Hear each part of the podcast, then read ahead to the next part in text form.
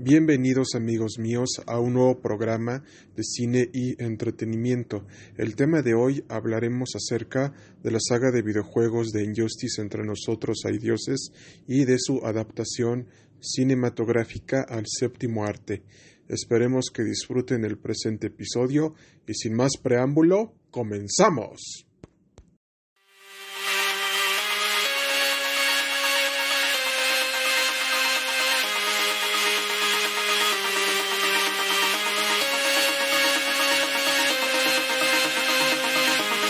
Mis queridos radioescuchas y oyentes, en Injustice entre nosotros hay dioses, se nos presenta una historia nueva desarrollada por NetherRealm Studios y Warner Bros. Pictures, en donde se nos menciona la siguiente pregunta: ¿Qué pasaría si viviéramos gobernados en un mundo dictatorial de parte de Superman? Esta es la premisa del videojuego de Injustice. Entre nosotros hay dioses, en donde el guasón secuestra a Lois Lane y hace que Superman pierda la conciencia y pensando que es Doomsday el que está ocasionando varios destrozos en la ciudad, hace que el propio hombre de acero la mate y a su hijo no nacido lo cual provoca una desestabilización en toda la Liga de la Justicia y una vez que lo capturan, Superman en un arranque de ira y de furia lo mata de una manera sanguinaria y violenta, ocasionando que se originen dos bandos, el lado dictador de Superman y el lado de la resistencia de Batman. Este conflicto se origina en el sentido de que algo de lo que le pasó a Metrópolis y especialmente a Lois Lane y a su hijo no nacido no debe de volver a repetirse, por lo que Superman limita las libertades civiles de los ciudadanos de todo el mundo, a lo cual Batman no está de acuerdo. Entonces vemos que hay este enfrentamiento en el propio videojuego, pero que también nos da a entender hasta qué punto nosotros podemos ser libres y hasta qué lado se puede mantener esta libertad frente a un ataque terrorista.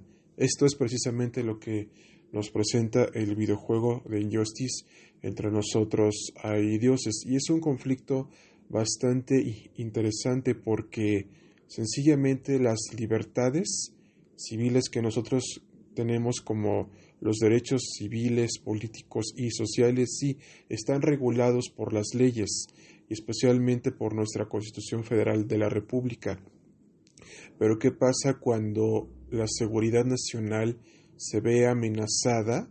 ¿Qué es lo que se debe de hacer? Es suspender garantías y esto es claramente el ejemplo que vemos en Injustice entre nosotros hay dioses, entre Superman y Batman. Y por lo que vemos, este conflicto genera una eterna guerra entre Batman y el hombre de acero. Y esto es precisamente interesante porque Norm Studios rescata gran parte de la mitología de DC Comics en esta historia original que nos presenta un conflicto de ideologías, el socialismo contra el capitalismo.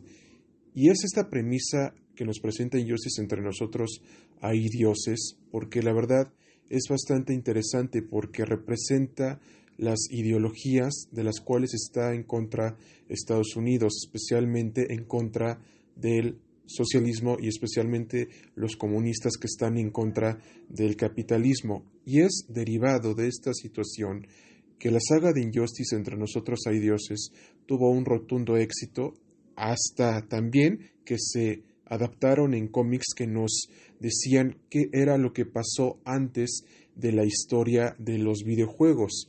Y eso también originó que se vendiera tanto físicamente como en ventas digitales, y lo cual fue un rotundo éxito y también originó que se hiciera una secuela titulada Injustice 2. Entonces, vemos que al contar con el equipo adecuado, la historia adecuada y sencillamente el permiso de Warner Brothers, vemos que NetherRealm Studios supo adaptar bien una historia original, respetando la mitología y la esencia de los personajes. Y esto es precisamente también lo que Marvel Studios hizo también con sus personajes, pero también contando que DC se ha trazado mucho en construir un gran universo cinematográfico en el cine, vemos que con un videojuego supieron construir toda una historia respetando la mitología y la historia de muchos de estos personajes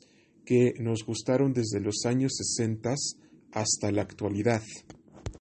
Derivado de lo que ya expusimos anteriormente, recientemente salió al mercado una adaptación animada del videojuego que según varios especialistas y también fanáticos del cine no fue del agrado de muchos porque no respeta mucho de la historia original del videojuego y que próximamente en este canal analizaremos y les traeremos nuestra video reseña y audio reseña en, en nuestro podcast de cine y entretenimiento y en nuestro canal de YouTube respectivamente.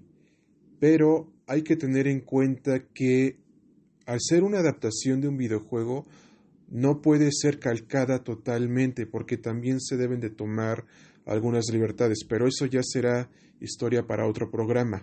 Ahora bien, una vez agotado el punto anterior, vemos que se rumorea que Henry Cavill ha estado hablando con Warner Brothers para retomar su papel del hombre de acero y hasta propuso adaptar la historia de Injustice al cine.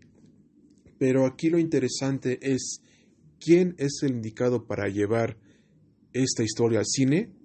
Acertaron, es el mismísimo Zack Snyder, porque él sabe respetar la originalidad y la mitología de estos personajes, por lo que no sería descabellado que con Injustice DC se levantara de las cenizas y reinara nuevamente en el cine de superhéroes.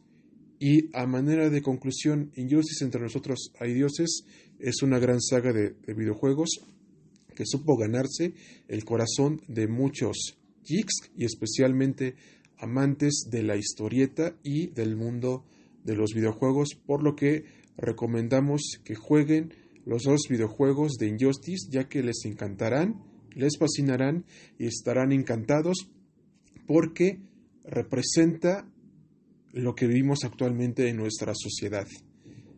Las libertades civiles en, relación con el socialismo contra el capitalismo.